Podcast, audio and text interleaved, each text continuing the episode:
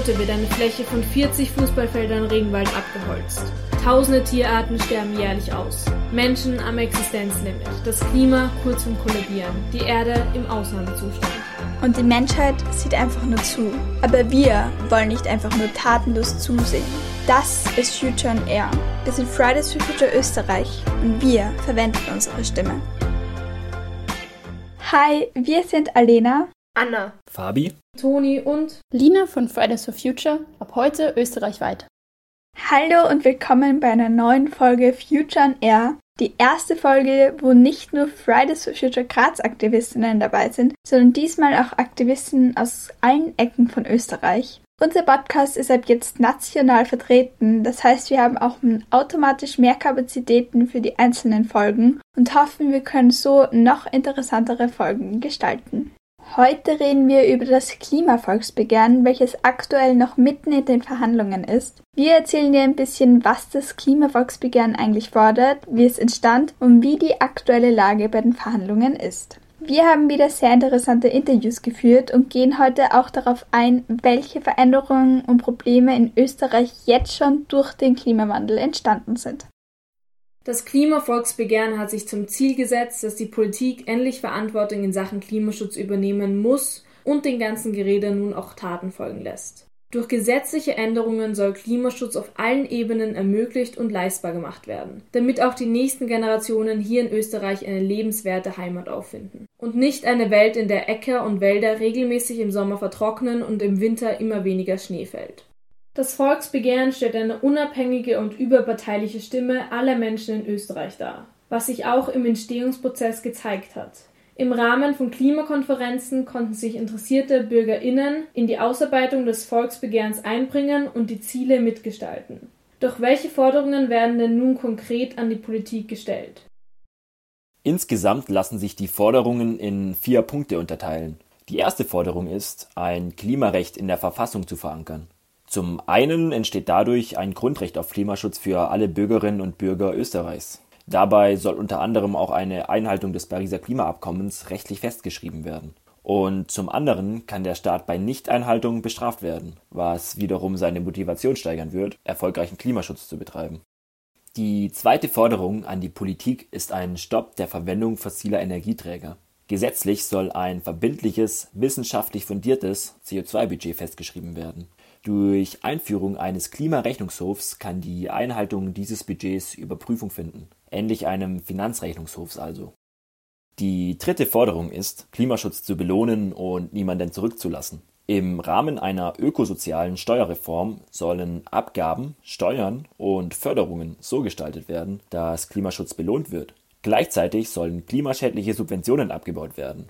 Dies soll endlich verhindern, dass unsere Steuergelder dafür Verwendung finden, teilweise klimazerstörende Unternehmen voranzutreiben.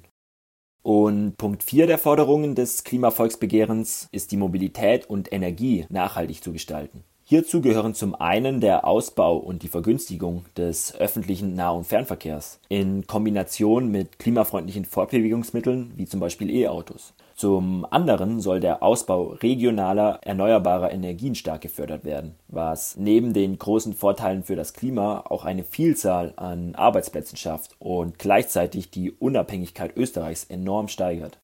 Ein ganz wichtiges Anliegen des Klimavolksbegehrens ist es insgesamt außerdem, klimafreundliches Verhalten allen Bürgerinnen und Bürgern Österreichs zu ermöglichen, unabhängig vom Einkommen, Bildungsstand oder der sozialen Schicht. Seit Dezember 2020 werden genau diese Forderungen im Parlament in Ausschusssitzungen besprochen. Aber wie und vor allem wer diskutiert das Klimavolksbegehren im Parlament?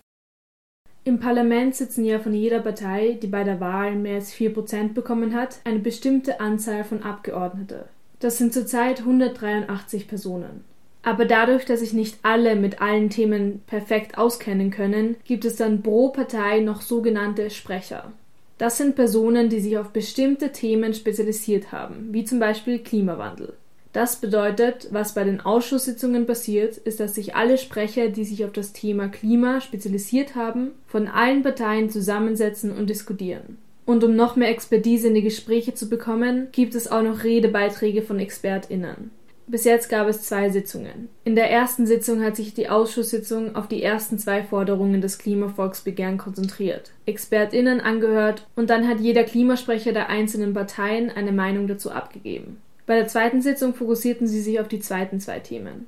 Mit der zweiten Sitzung ist jetzt der Part des Expertinnen-Hearings vorbei und nun werden die Sprecher der einzelnen Parteien nochmal unter sich weiter diskutieren. Das Ziel wäre ja theoretisch, den Klimaschutz in die Verfassung zu bringen. Das würde heißen, Gesetze zu bestimmen, die dann nur geändert werden können, wenn es im Parlament eine Zweidrittelmehrheit gibt, also sehr unwahrscheinlich. Allerdings beinhaltet der Satz, das Klimavolksbegehren ist im Parlament, nicht das Versprechen, dass ein Gesetz überhaupt entsteht. Das Einzige, was fix ist, ist, dass die Forderungen jetzt genau in diesen Sitzungen besprochen werden. Wenn jemand unfassbar viel Zeit und Energie hat und sich genauere Aussagen anhören will, auf der offiziellen Seite des Klimavolksbegehren findet man beide Umweltausschüsse und so alle Aussagen von den Klimasprechern zum Nachsehen. Doch wie ist das Klimavolksbegehren überhaupt ins Rollen gekommen? Initiiert wurde das Ganze im Herbst 2018 von Helga Chrismer, Abgeordnete der Grünen im niederösterreichischen Landtag. Auslöser für sie war letztendlich die Frage ihres zwölfjährigen Sohnes, ob sie denn wirklich alles gegen die sich entwickelnde Klimakatastrophe tue. Nach dem offiziellen Startschuss im Sommer 2019 dann der Riesenerfolg. Innerhalb eines Jahres erhielt das Volksbegehren 400.000 Unterschriften aus der Bevölkerung was bei Österreichs Gesamteinwohnerzahl von rund 9 Millionen Menschen eine enorme Zahl darstellt und unterstreicht, wie wichtig der Bevölkerung Klimaschutz ist. Dies hatte zur Folge, dass, wie bereits erwähnt, das Klimavolksbegehren im Parlament diskutiert wurde. Wo wir jetzt aktuell stehen und wie es mit dem Klimavolksbegehren weitergeht, darüber haben Lina und ich mit Katharina Roggenhofer gesprochen. Katharina ist Mitbegründerin von Fridays for Future Österreich und seit März 2019 Sprecherin und Anleiterin des Klimavolksbegehrens. Hallo Katharina, schön, dass du da bist als Sprecherin vom Klimavolksbegehren. Und wir fangen gleich an mit der ersten Frage. Was machst du genau beim KVB? Was sind deine Aufgaben und womit beschäftigst du dich? Ähm, eigentlich mit fast allem wahrscheinlich. Aber so meine Hauptaufgabe ist, ich bin eigentlich Sprecherin vom Klimavolksbegehren. Das heißt, äh, ich mache genauso Sachen wie jetzt eben so Podcasts aufzeichnen, Öffentlichkeitsarbeit, Vorträge machen irgendwo. Ähm, aber intern mache ich eigentlich auch ganz viele andere Sachen, also so eben auch bei den Presseaussendungen mitarbeiten, mit Politikerinnen und Politikern reden, was jetzt in unserer jetzigen Phase ja das Wichtigste ist, eigentlich auch dieses, das Gespräch da am Laufen zu halten, um da auch zur Umsetzung zu kommen. Ähm, also eigentlich eine ganze Palette an Sachen. Was sind denn deine persönlichen Motivationsgründe als Sprecherin des Klimavolksbegehrens, das Ganze so voranzutreiben? Ähm, bei mir gab es, glaube ich, so einen Art Kipppunkt äh, 2018, weil ich wollte mich schon vorher mit dem Klimathema auseinandersetzen, ähm, habe es auch gemacht jetzt in meiner eigenen Studienlaufbahn irgendwie. Aber das war irgendwie noch nicht genug. Also ich habe mich mit den Zahlen, Daten, Fakten ausgekannt und habe gemerkt, ui, das stimmt überhaupt nicht mit der Politik überein, die gemacht wird. Also da ist also ein großer Gap zwischen dem, was wir schon wissen, wo wir wissen, worauf wir zusteuern, wo wir wissen, was wir machen sollen, das aber nicht in die Politik übersetzt wird. Und, und dann war ich auf der Klimakonferenz in Katowice in Polen 2018 und ich habe mir gedacht, gemeinsam mit zwei Freunden, hey, das muss jetzt auch in Österreich passieren und habe dann 2018 den ersten Streik äh, angemeldet, gemeinsam mit Johannes und mit Phil am Heldenplatz. Und dann war irgendwie so der nächste logische Schritt für mich, gut, wir fordern was, wir gehen auf die Straße, das ist total wichtig und ohne Fridays for Future wäre so wenig vorangegangen in den letzten zwei Jahren. Ähm, aber wie können wir diese Forderungen jetzt auch ins Parlament tragen? Und das war irgendwie der erste Schritt, ähm, da auch beim Klimavolksbegehren eben ähm, die Sprecherinnenfunktion und auch irgendwie die Koordinierung zu übernehmen, um da die Forderungen ins Parlament zu tragen. Und warum genau ein Klimavolksbegehren und nicht, ich weiß nicht, Lobbying, Gespräche mit PolitikerInnen? Warum ein KVB oder ein Volksbegehren? Ich habe das Gefühl gehabt, es gibt schon tolle Klimabewegungen in den verschiedensten Funktionen. Also so, es gibt eben Fridays for Future, die auf die Straße gehen, die laut sind, die sichtbar sind und das hat so viel verändert. Und es gibt ja auch Umweltorganisationen, die schon Lobbying in irgendeine Richtung betreiben und die eigentlich Politikerinnen Gespräche führen. Aber wir haben ja nur ein direkt demokratisches Werkzeug neben Wahlen und das sind Volksbegehren. Also das ist auch das einzige wo wir aus der Zivilbevölkerung wirklich an die Politik herantragen können, was jetzt bewegt gehört und was auch die Menschen bewegt. Und insofern war es für mich irgendwie auch ein logischer Schritt, wenn wir schon was gegen die Klimakrise machen wollen, dann müssen wir alle diese Werkzeuge verwenden, damit irgendwie auch was vorangeht. Und deswegen auch ein Klimavolksbegehren. Und was gab es dann für Reaktionen und Diskussionen in der Politik? Die Reaktionen waren unterschiedlich am Anfang relativ verhalten und auch aus der Klimabubble irgendwie gesprochen, relativ zurückhaltend, weil irgendwie das Gefühl da war, gut, es gibt eh schon Fridays for Future, braucht es jetzt noch was anderes. Ähm, was ich total verstanden habe, aber ich glaube, äh, mit der Zeit hat sich das total gedreht, auch wo wir geschafft haben, eben wahnsinnig viele Allianzen zu schmieden, so wie das Fridays for Future eh auch sehr, sehr gut macht. Aber äh, wir haben mit Organisationen, mit Unternehmen, aber auch mit der Kirche und so weiter und so fort zusammengearbeitet, wo man dann gesehen hat, okay, das wird wirklich zu einem, zu einem breiten Thema, wo wir auch Regionalgruppen in allen, äh, allen äh, Bundesländern hatten. Und da hat sich wirklich die Reaktion der Politik hat eine Kehrtwende gemacht und dann mit den knapp 400.000 Unterschriften im Juni habe ich auch das Gefühl gehabt, okay, jetzt wird es auch ernst genommen. Man darf ja eigentlich nicht vernachlässigen, wir hatten ja drei verschiedene Regierungen in der Phase. Also das ist auch nicht so leicht für ein Volksbegehren und auch nicht so leicht für Fridays for Future sicher.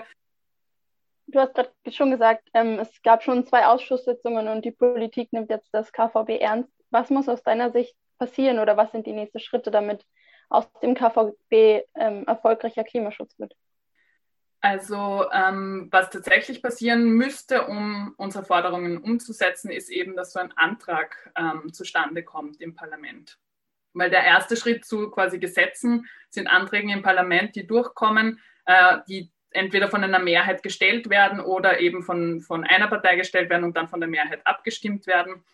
Ähm, und da gibt es schon eine also die Parteien haben sich dazu bekannt, alle außer der FPÖ, dass es so einen gemeinsamen Antrag geben soll. Das ist schon mal ein riesiger erster Sieg. Nur die Frage ist eben noch, wie genau der wird. Weil was wir in der Klimapolitik nicht brauchen, und das wisst ihr sicher besser als ich noch, sind weitere Versprechen oder irgendwelche schwammigen Formulierungen, die man irgendwie auslegen kann und die nicht verbindlich sind. Das heißt, jetzt gerade in der Phase ist wirklich die große Aufgabe von uns, auch als Klimavolksbegehren, aber insgesamt auch eben in der, in der Umweltbewegung, drauf zu schauen, dass diese Punkte, die in dem Antrag landen, möglichst konkret sind. Das bedeutet, aktuell werden also die Politik intern Diskussionen geführt, wie dieser Antrag aussehen kann? Genau, intern, das ist, glaube ich, ein wichtiges Schlagwort. Das heißt, wir dürfen da leider nicht mitverhandeln. Ich würde liebend gerne an einem Verhandlungstisch sitzen und irgendwie so manchmal auf den Tisch hauen.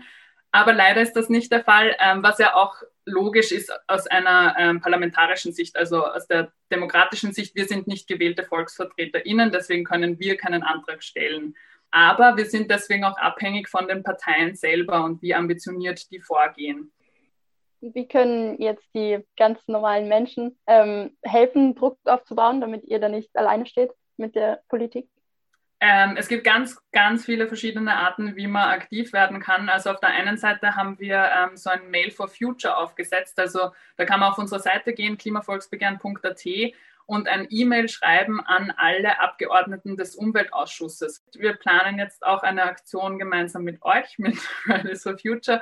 Aber da könnt ihr äh, entweder Fridays for Future auf den sozialen Medien oder uns folgen, weil da wird es noch weitere Infos geben, wie dann jeder und jede sich einsetzen kann. Ähm, aber ihr könnt das auch auf, ausweiten. Also ähm, ihr könnt es auf euren sozialen Medien posten, ihr könnt den Vizekanzler und den Kanzler taggen und ihnen sagen, dass das jetzt eine wichtige Sache ist Ihr könnt euren Freunden Bescheid geben, dass das jetzt gerade am Laufen ist, weil es ist jetzt gerade wirklich eine echt enorm wichtige Phase in der österreichischen Klimapolitik, weil nicht nur dieser Antrag steht eben zur Debatte und wird am 9.3., das ist vielleicht auch noch ein wichtiges Datum, am 9.3. wird der debattiert, sondern ähm, es ist jetzt auch gerade ein Klimaschutzgesetz in Novellierung.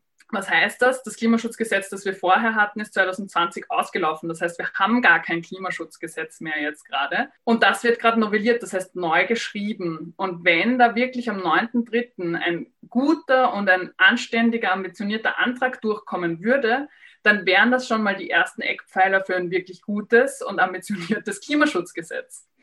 Ja, liebe Katharina, vielen, vielen Dank, dass du dir die Zeit genommen hast und vor allem auch vielen Dank dafür, dass du das Volksbegehren so vorantreibst.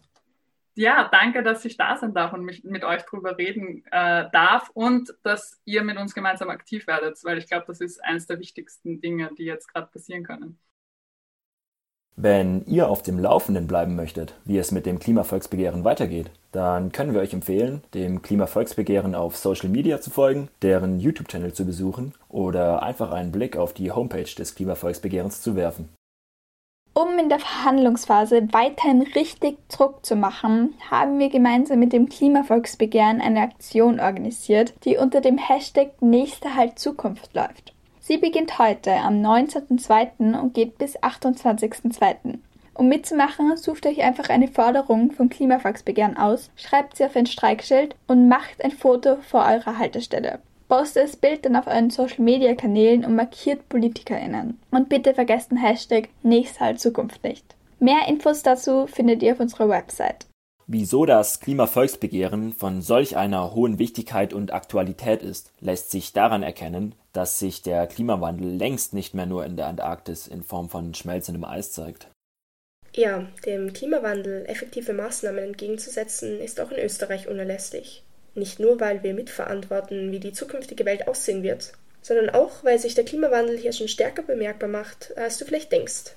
Gab es zu Beginn des 20. Jahrhunderts noch etwa zwei Tage mit über 30 Grad, ist diese Zahl bis 2019 auf 15 angestiegen und könnte sich bis 2030 noch einmal verdoppeln. Diese Hitze bedeutet nicht einfach mehr Badetage für alle.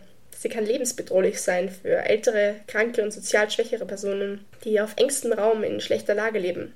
Im Sommer 2018 gab es in Österreich 799 Hitzetote, eine Zahl, die sogar die der Verkehrstoten überstieg.